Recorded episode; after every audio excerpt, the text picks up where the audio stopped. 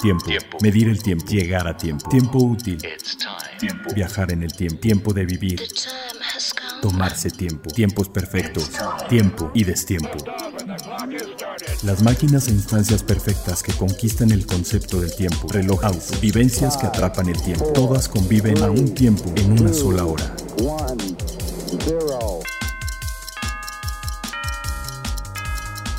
Hora local. Hora local. Hora local.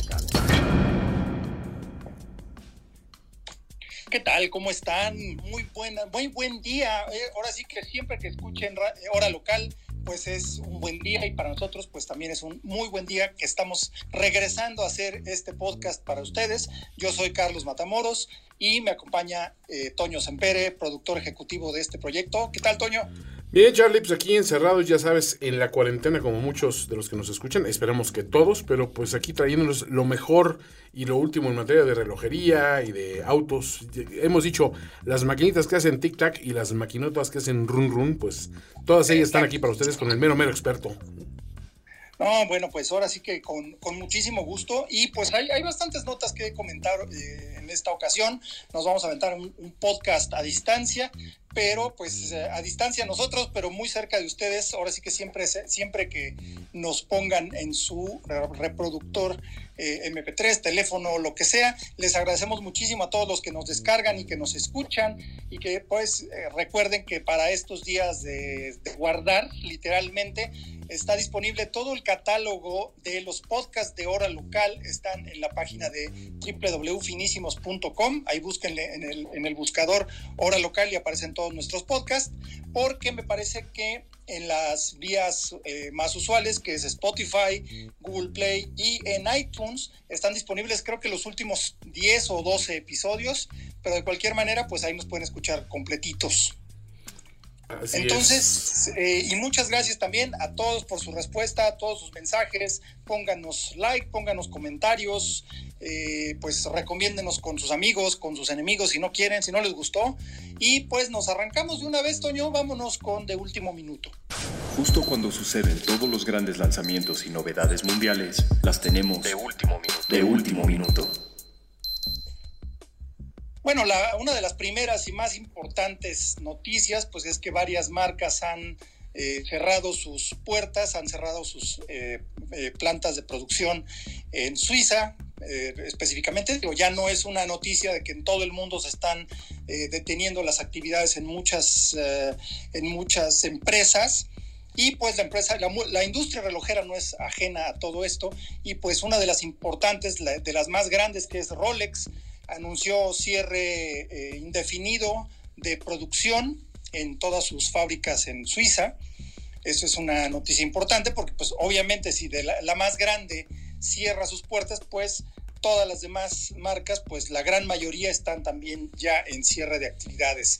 Esto ha hecho que cambie un poquito la forma de moverse dentro del, mundo relojero, porque no han parado las novedades, simplemente pues no hubo exposiciones este año, ya podemos, podemos decir eh, definitivamente que para este año ya no hubo exposiciones, aún no sabemos qué vaya a pasar con el CIAR, todavía falta tiempo, eh, quizá el GIAR sea la primera eh, exhibición relojera grande en el mundo. Eh, pues esperemos que así sea. El hecho es que muchas marcas están cambiando a un tipo de comercialización distinto, ya se están todos volcando prácticamente a lo que se conoce como el e-commerce o el comercio electrónico. Y una de esas que pues lanzó un reloj espectacular, que es la, la firma H. Moser y compañía, H. Moser and Sie en francés, lanzaron tres ediciones especiales con carátula realizada en este material nuevo, el negro más negro que se puede producir eh, ahora sí que en, el planeta Tierra, que es el Panta Black. Es un desarrollo que es a base de nanocristales que absorben 99 punto algo de, la, de toda la luz que reciben. Entonces prácticamente es como, como bien decía Toño hace ratito que estábamos preparando el episodio, que era como el, agujero portátil de Roger Rabbit. Sí, y, decíamos también de que no refleja ni tu mal gusto, ¿no? Entonces es, es poderoso ese material. No, no, al contrario, ¿no? Y además yo creo que más bien refleja... Tu buen gusto, No refleja nada más que tu buen gusto, porque Sí. qué bárbaro estas piezas. Vaya, H. Moser, eh, digamos que su tendencia principal fue no utilizar la marca, no utilizar su nombre en la carátula, sino que es una carátula completamente lisa. De hecho, hay unas versiones con unos degradados en, en colores metalizados que se ven Increíbles. increíbles. Increíbles. Es el Pioneer, ¿no? Me parece. el Pioneer, exactamente. Sí. Eh, pero, por ejemplo, esta- estas tres ediciones de Banta Black, qué barbaridad. De verdad se ve increíble porque es literalmente como si la luz se fuera a un agujero y nada, nada saliera de ahí. Es el negro más negro jamás producido por medios artificiales. Eh, las manecillas son negras eh, con un acabado eh, metálico, pero sobresalen perfectamente sobre el absoluto negro de la carátula. Es una cosa increíble. El primero de ellos es el Venturer Banta Black, eh, con manecillas en negro, como decía. Hay en 39 y en 43 milímetros de diámetro. Y hay una versión que es el Endeavor con turbillón Ujú. Banta Black. O sea, lo único que rompe esa negrura es el turbillón que de verdad es como si brotara del, del fondo, ¿no? Es una cosa increíble este reloj, este Venturer Banta Black turbillón, de verdad, qué barbaridad de reloj. Hay que decir algo, Charlie. Si, en- si en foto me dejó impresionado, no quiero imaginarme esa cosa como se ve en vivo. O sea, en, en foto es impresionante su elegancia, la, la pureza del diseño y del estilo, que digo, es un sello de la marca, obviamente, pero eh, es, esto en vivo tiene que ser una locura total y absoluta. ¿eh? Es una locura. Yo, yo vi en un, en un auto show hace un par de años un, un coche, me parece que era un BMW X5, Ujú. pintado, eh, bueno, no pintado, sino acabado exterior con Banta Black. Qué bárbaro. Y era una cosa, o sea, ni siquiera te puedes imaginar, porque dices, bueno, de lo más negro que me imagino el terciopelo negro, ¿no? No, no, no. Era más negro que eso, era como si fuera una sombra el coche, ¿no? No le podías ver las formas, no le podías ver eh, ninguna figura adicional porque no, no reflejaba nada, entonces era una cosa loquísima, ¿no? Entonces, este reloj, yo creo que el, el antirreflejante del cristal de zafiro refleja más que, que el fondo. Entonces, eso lo hace ver todavía mucho más impresionante. Con los tres, bueno, llevan calibre de manufactura, eh, pues todo, todo H. Moser es manufactura, eh, con frecuencia de 18.000 alternancias, bastante, bastante relajado, es un reloj con una cadencia más o menos lenta como reloj más antiguo. Eh, eh, vaya, estos, estos relojes, este, este es el- estoy hablando el de la versión de, eh, mm, perdón, de, ah, no, sí, del Venturer Banta Black, el turbillón, exactamente, 18.000 alternancias por hora. Luego, el, el Venturer Banta Black con eh, manecillas negras, el XL, también tiene una versión del mismo calibre de manufactura, el calibre HMC 327. Y, eh, ah, no, perdón, el turbillón, no, todos son de, de 18.000 y el turbillón es de 21.600, es la única diferencia. Va, va, va. Es de 21600. También un calibre, este es un calibre automático de manufactura, HMC 804 con 21600 alternancias por hora y también las manecillas con forma de hoja y en acabado negro. La verdad, una cosa increíble este H. Moser Banta Black. Luego, eh, pues, Bell Ross lanzó un uh, BR0392 que le llaman Grey Loom que es un reloj que se ve, eh, bueno, es, es de, la, de, los tradicionales de Bell Ross, que están inspirados en un, cali en un, perdón, en los instrumentos de aviación, los que son así cuadrados con los cuatro tornillos. Eh, un reloj de inspiración totalmente aeronáutica. Y aquí lo hicieron con una carátula eh, en gris perla y un eh, instrumento, perdón, un uh, material luminoso que también eh, en, oscuridad pues brilla como cualquier superluminova tradicional, pero en, eh, en, condiciones de sol, en donde no está brillando el luminoso, se ve todo gris. Entonces le da un tono monocromático muy, muy, muy padre, muy diferente.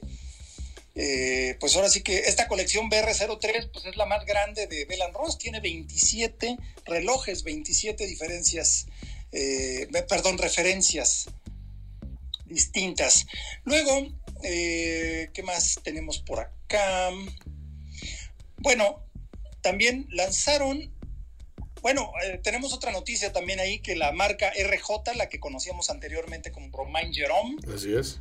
pues ya falleció. De plano, intentaron encontrar un cliente, pues nadie quiere invertir eh, en estos momentos una cantidad tan fuerte en algo que no es esencial, lo cual pues es tristemente cierto. Y de plano, pues no hubo otra, no hubo otro remedio más que cerrar la marca y pues definitivamente se, se declaró en quiebra y pues ya no existe RJ y pues es una pena. Es una pena porque era una marca que en mi opinión no es para todos, no era para todos, no, no tenía, eh, vaya, era de las que o te encantaban o simplemente mm, no te gustaban. Pero cosas muy, muy originales, ¿no? Apostaban mucho por esa originalidad desde, desde elementos de la cultura pop hasta cuestiones como, pues, este, este reloj que hacían, este, inspirado en maquinaria el Titanic, o sea, como que hicieran eh, muy, muy, muy en su, en su campo. Sí, muy... tenían... Perdón. Sí, no, no, o sea, me refiero, ellos como que operaban en un campo aparte de los demás, ¿no? Sí, de hecho en un principio fue muy criticada porque al principio, bueno, su, su primera edición fue eh, la del Titanic, Sí. el, el DNA Titanic, que por en realidad el acero que, que se usó para construir las cajas era, fue provisto por Harlan and Wolff, que era la misma eh, acerera que produjo el, el acero para el Titanic, Ajá. y tenía un contenido del punto 0000, quién sabe cuánto por ciento, de limaduras de material extraído del Titanic. O sea, eh, está un poco forzada la cosa, ¿no? Eh, luego se fueron por un rollo como steampunk Ajá. y creo que a, a años recientes habían encontrado ya una identidad eh, propia.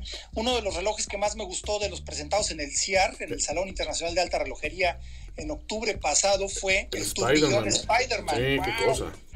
Pero ellos tenían cosas muy, muy fregonas, tenían cosas con Mario Bros, con Hello Kitty, con Space Invaders. A mí los Space Invaders me fascinaban, ¿no? Yo soy fan. Claro, Pokémon. Pero este, pero, pero en ese, en ese rollo, o sea, sí los veías todavía como relojes muy enfocados a esa persona que es el niñote. El de Spider-Man Turbillón es una cosa que a, toda- a todas las personas se los, se los muestro y le digo, no se siente un reloj inspirado en Spider-Man, se siente un relojazo nada más con motivos eh, muy Sí, sí, modernos sí, y de mucha calidad y mucha audacia quizá en el diseño, pero sigue siendo fiel tanto al- a la inspiración como a la alta relojería, ¿no?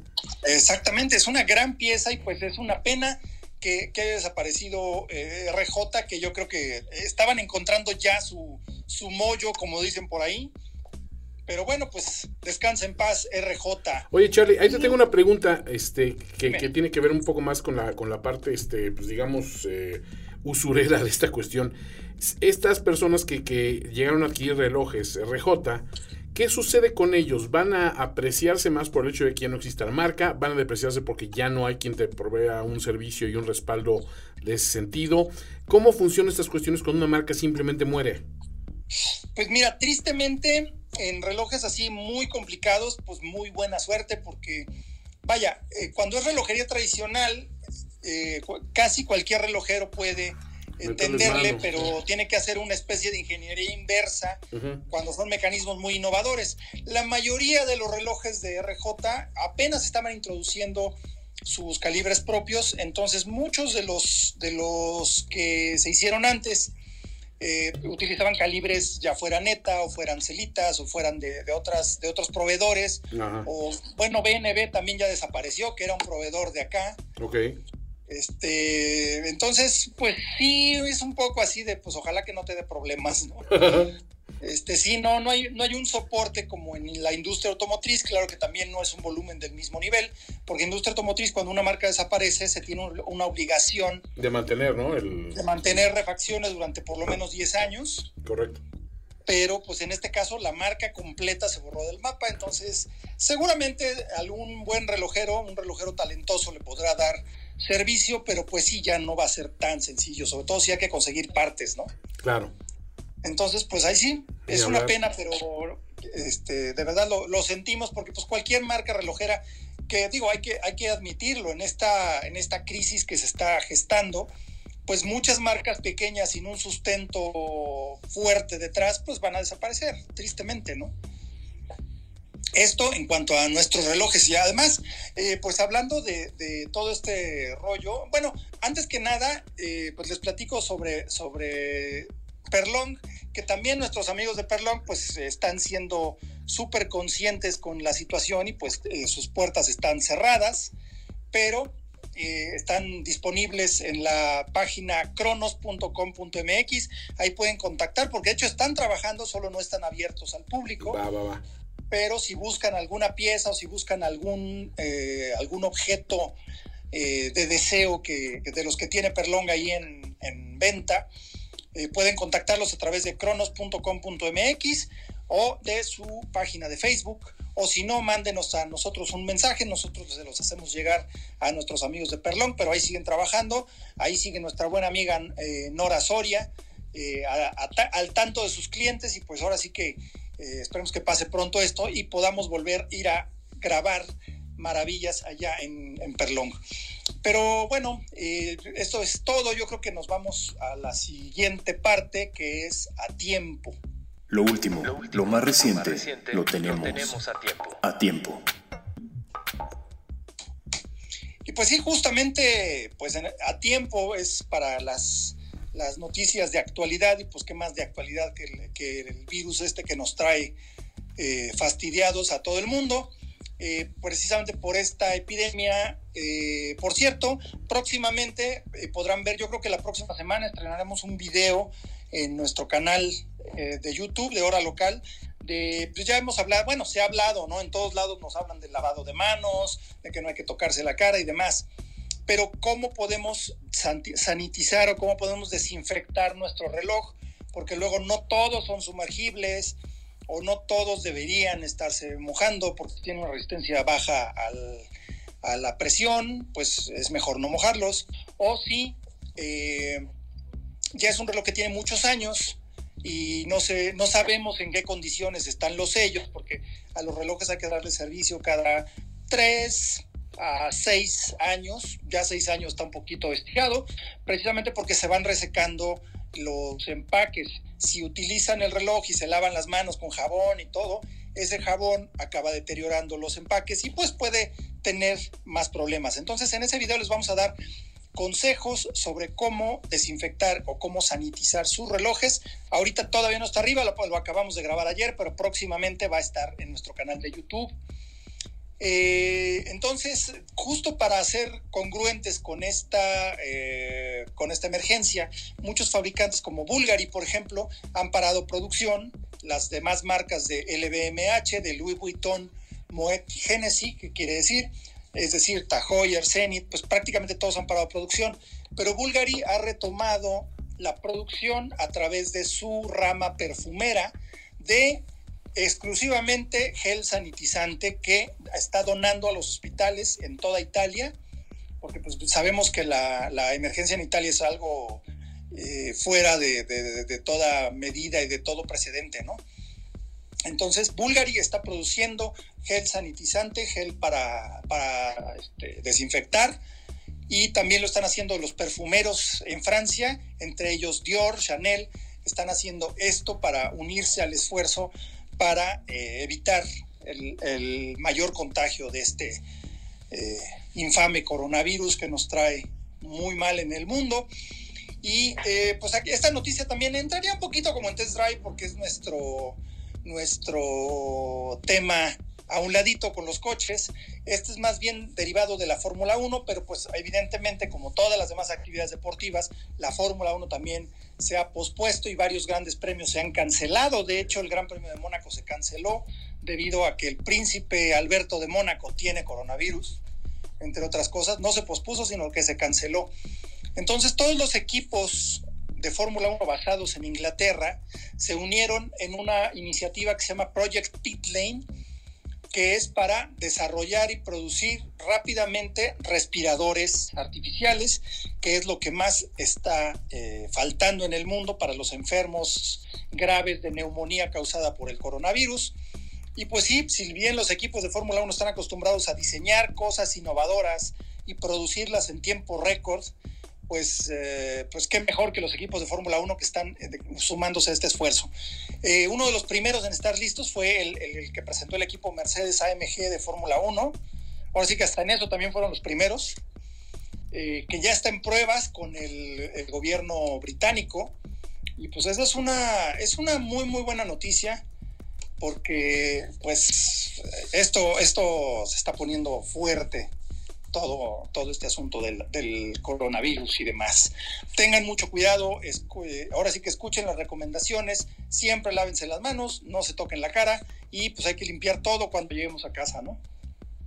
Sí, extremen precauciones porque sí, la verdad, este...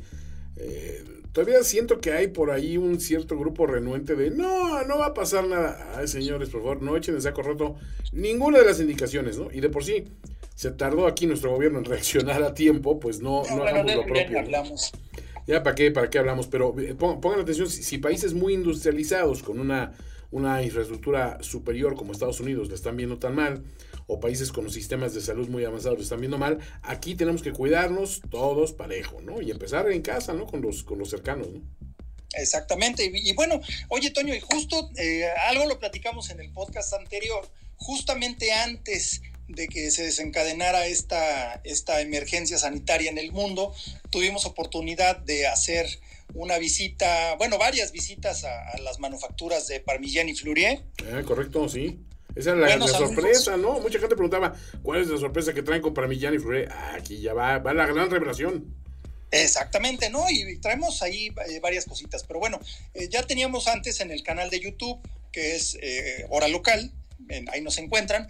Ya tenemos en nuestro canal de YouTube, teníamos un video de un unboxing doble de dos piezas increíbles de Parmigiani Fleurier, con un repaso de, eh, a la historia de esta marca, que ya se las platicaremos en el podcast un poquito más adelante.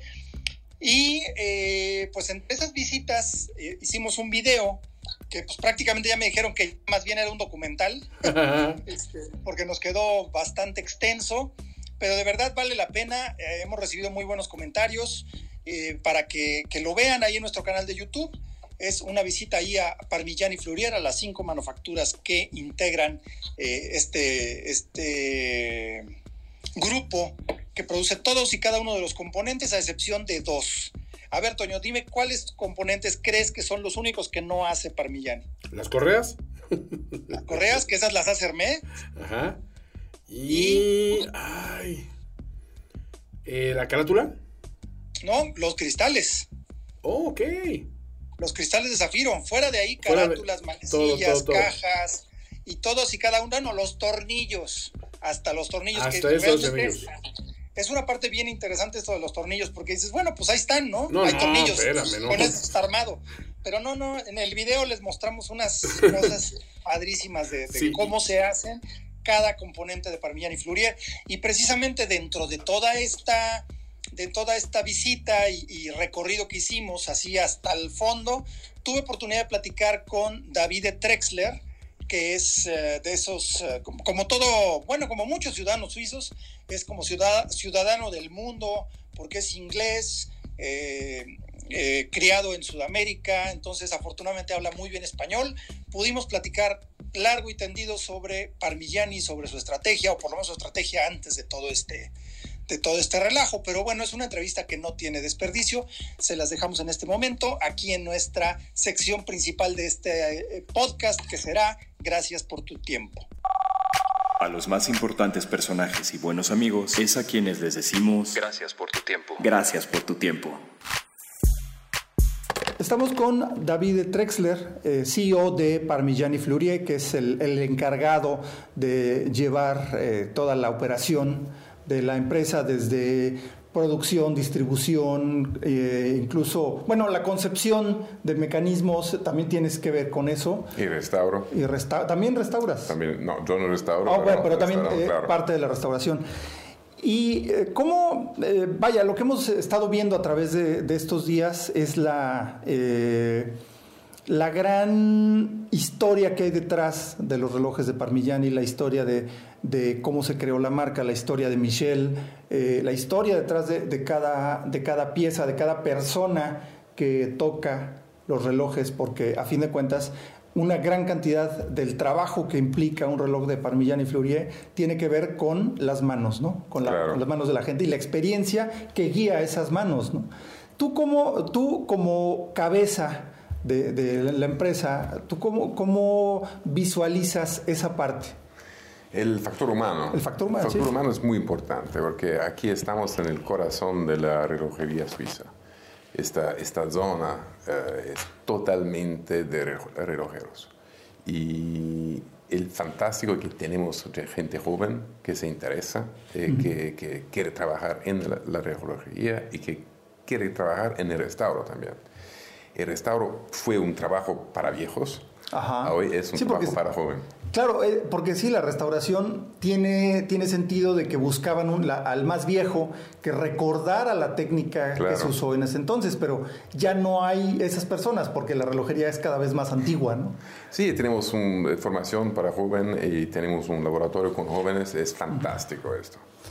Y, eh, por ejemplo, la, eh, esta, esta parte de cómo, cómo logran infundir esa pasión o cómo logran encontrar esa pasión en los jóvenes por volverse relojeros, porque hasta hace no mucho se hablaba de que era una especie de crisis en la industria relojera, porque se creaban cada vez nuevos relojes, nuevos mecanismos, nuevos movimientos, nuevas complicaciones, pero no había quien les diera servicio o quien pudiera mantener funcionando esos relojes en un futuro. No, no, tenemos una pasión, que es la pasión por esa relojería de nivel y, después siempre esta zona tiene una pasión. Es la pasión de la gente que vive aquí y que son ciegos que están haciendo ese trabajo. Entonces es bastante fácil encontrar gente con esta pasión que quiere acompañar Parmigiani en nuestro viaje. Sí, o sea, generalmente eh, no es raro encontrar en estas, en estas áreas eh, familias completas dedicadas. Claro, ah. toda la familia que trabaja, puede ser toda por una compañía. Ok. Todavía, sí, sí, es fantástico. Tenemos el, esposo y la esposa y los hijos, todos aquí. Aquí o los otros del Pol, con en Boucher, en, ah, en las otras compañías. O sea, literalmente varias generaciones trabajando juntas. Juntas. Dentro de la misma... el proyecto. no, es, fantástico. Es muy familiar, es una atmósfera positiva por esto. Y trabajar su, esta, su sus objetos extraordinarios que tengo 200, 250 años es un, lujo al final. Sí, un, un, objeto de culto, porque finalmente eh, la historia de la relojería es la historia de la humanidad. Y pasa por aquí. exacto, y toda pasa por aquí. toda Exactamente. Pasa por aquí. Entonces, ese, es un tema bien interesante y yo creo que no solo pasa por aquí, sino que mucha de esa historia se queda aquí en Parmigiani Florie, que es, lo que es la sensación que yo me llevo de esta, de esta visita, de esta serie de, de visitas por las diversas manufacturas. Esa es la parte que yo me llevo, toda la historia que ya se quedó aquí, no que solo pasa, sino que que está dentro de la mente de Michel Parmigiani, está en, el, en la pasión de los relojeros jóvenes de diversos países, de muchas eh, nacionalidades, que vienen a, Suiza a aprender eh, la profesión de relojero, porque ya no ni siquiera podemos hablar de un oficio, es una profesión. Eh, con una formación académica importante. Es muy difícil. Y muy difícil. Y bueno, y que, Parmigiani mismo tiene un centro de formación para, para, esta gente, ¿no? Siempre tenemos un número de, estudiantes que están llegando y después tenemos gente que viene para ver una parte o una otra parte del restauro eh, con el equipo de aquí. Y bueno, como, como taller de restauración, como atelier de restauración, tienen a cargo piezas de los museos más importantes del mundo, ¿no? Sí, el increíble es encontrar piezas nuevas. Eh, llega un señor que tiene un reloj que es el suyo, que, que tiene el deseo de, de, hacerlo nuevo, eh, de restaurarlo, pero no es el valor de la pieza comercial. No es el valor, sentimental. Llega un señor de Turquía con una pieza que fue del, eh, del, del sultán, llega de todo eh, ahora estamos hablando por una pieza extraordinaria, un autómato, eh, que eh, estamos hablando de restauro, va a ser algo de excepcional. Ok. No, y vi de, de, hecho el cuidado con el que se hace cada restauración, no solo desde el aspecto técnico de trabajo en sí, sino la... La conservación. No, la, la conservación y el, el, trabajo, como, como habíamos platicado, de ingeniería inversa, de entender cómo funciona y documentar cada paso de la restauración. Y, la conservación es para ver que en 100 años, por el, próximo restauro, puedan volver al estado original. Es muy importante para nosotros. Que quede bien documentado todo, sí, ¿no? sí, porque vi, vi, las bitácoras de restauración de cada, de cada, pieza. generación es diversa también. El restauro de generación en generación no es idéntico. Okay. Y tenemos que eh, tener una conservación del estado original al máximo posible. Sí, entonces se enfocan en, dar a los, a los jóvenes restauradores esa, esa formación, esa, porque en realidad es una metodología. Es una cultura. Es una cultura, exacto, una cultura para tener el método de registrar cada paso, ¿no?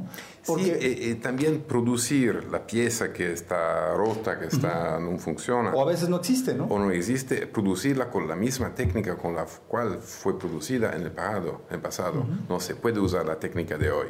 No, porque ya no sería una, una cosa No sería original. Entonces, a veces tienen que usar máquinas antiguas o herramientas antiguas. Exacto para reproducir el proceso por el cual fue creado la pieza original. Eso es algo extraordinario. Y, técnicas que hoy no tenemos, el know-how. Sí. Entonces tenés que imparar otra vez una técnica eh, que no existe más para reproducir la pieza. Sí, en alguna otra ocasión platicando con, con Michelle Parmigiani me, me comentó sobre la técnica eh, que se utilizaba para la, piel de cerdo, para construir los fuelles de, la, pistola del sultán, para que sonara el, silbido de los pájaros que lo aprendió de un señor ya muy anciano que accedió a enseñarle esa técnica de, hacer la piel tan delgada como fuera posible, pero a la vez muy flexible y duradera que ya no había quien más. Es un compromiso dificilísimo. Claro, y, es eh, en cierto modo una responsabilidad de pasar ese conocimiento a las siguientes generaciones. Claro, es, un know-how que tenemos que, cultivar. Sí, porque es, parte de la historia de la relojería y parte de la historia de Suiza en sí, ¿no? Exacto. Y pues, la verdad es, es, un placer ver dentro de, de una marca como, como Parmigiani que es tan importante la tradición como no solamente es ofrecer productos nuevos y, eh, novedosos y llamativos y demás, sino que hay un, verdadero amor por la relojería, una verdadera cultura que puede verse, puede sentirse, puede tocarse en cada reloj. La verdad, un placer. Muchas gracias, eh, David. Eh, siempre un placer platicar contigo y, y la verdad, visitar y conocer todo lo que implica Parmigiani y Fluria. Gracias. Hora local. Pues estamos de vuelta eh, aquí después de haber escuchado esta plática tan eh, ilustrativa con David Trexler acerca de Parmigiani y Flurie. Y pues eh, nos queda, no nos queda más que, agradecerle a todos nuestros escuchas que han ido a visitar a Perlón, y decir que van de parte de, Hora Local. Bueno, no de parte de Hora Local, sino que lo escucharon en Hora Local. Nos da muchísimo gusto cuando nos cuentan y pues la verdad, eh, qué bueno porque de por sí los atienden bien, pues así son apapachados de lujo. sí, totalmente, ¿no? Bueno, digo, por ahora pues está cerrado. Les recuerdo que si, si quieren algo de Perlongo, tener alguna, eh, pues no sé, ver un reloj o algo, pues la, gente de ventas está trabajando todavía.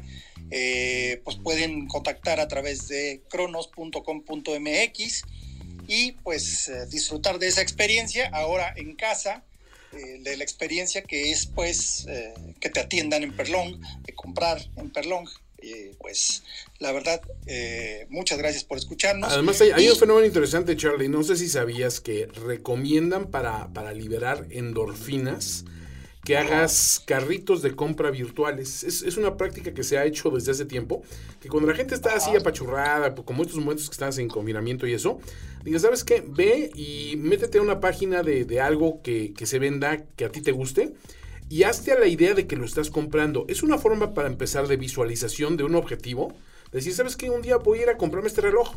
Y es bueno tener esos objetivos porque eso te permite eh, no enfocarte en lo malo que estás viviendo, sino en lo positivo que te espera más adelante. Entonces, pues claro, Tener una meta. Claro, o sea, esas metas son padres porque llegas y ves los relojes que hay y dices, ah, mira, me gustaría eventualmente comprarme este guacho. Y ahora que pase la, la situación, eh, le voy a echar ganas y esto, y si nos vamos a aplicar para ahorrar y para comprar este o este otro. Esa práctica, aunque no lo crean, es, es muy liberadora de, de hormonas que te hacen sentir bien. Entonces, pues pónganlo en práctica, vean los modelos que están ahí eh, y, háganse la idea de cuando todo esto pase, porque va a pasar, se podrán dar su vueltecita por ahí, verlos en persona, probárselos y que los atiendan de maravilla. ¿no?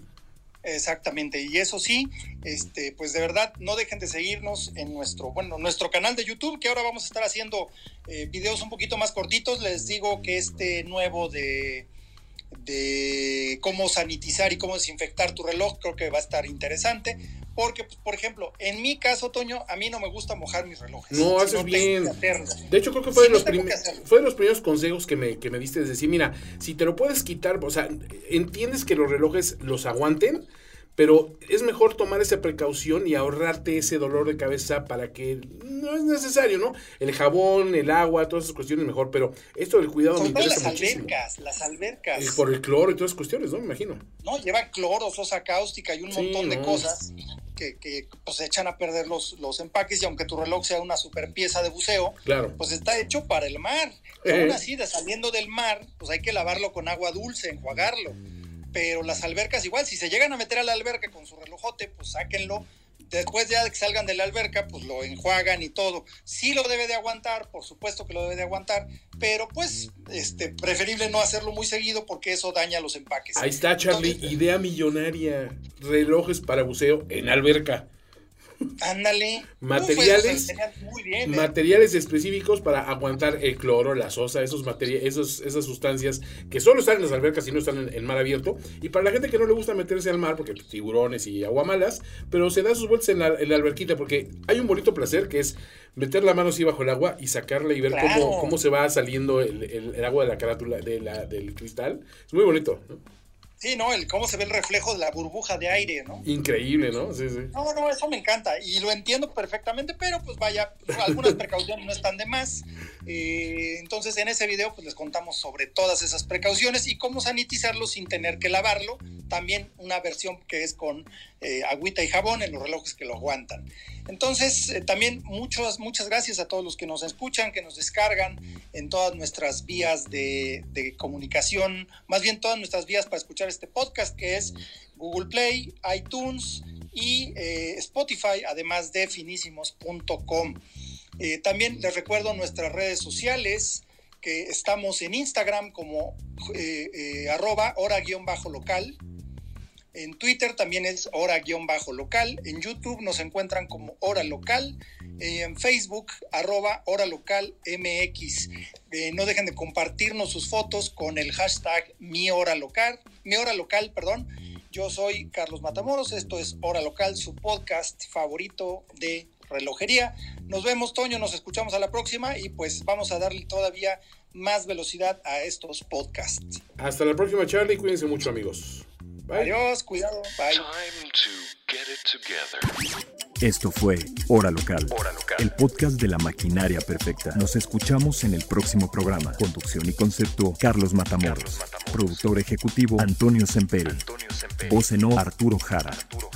Hora Local es una producción de finísimos.com.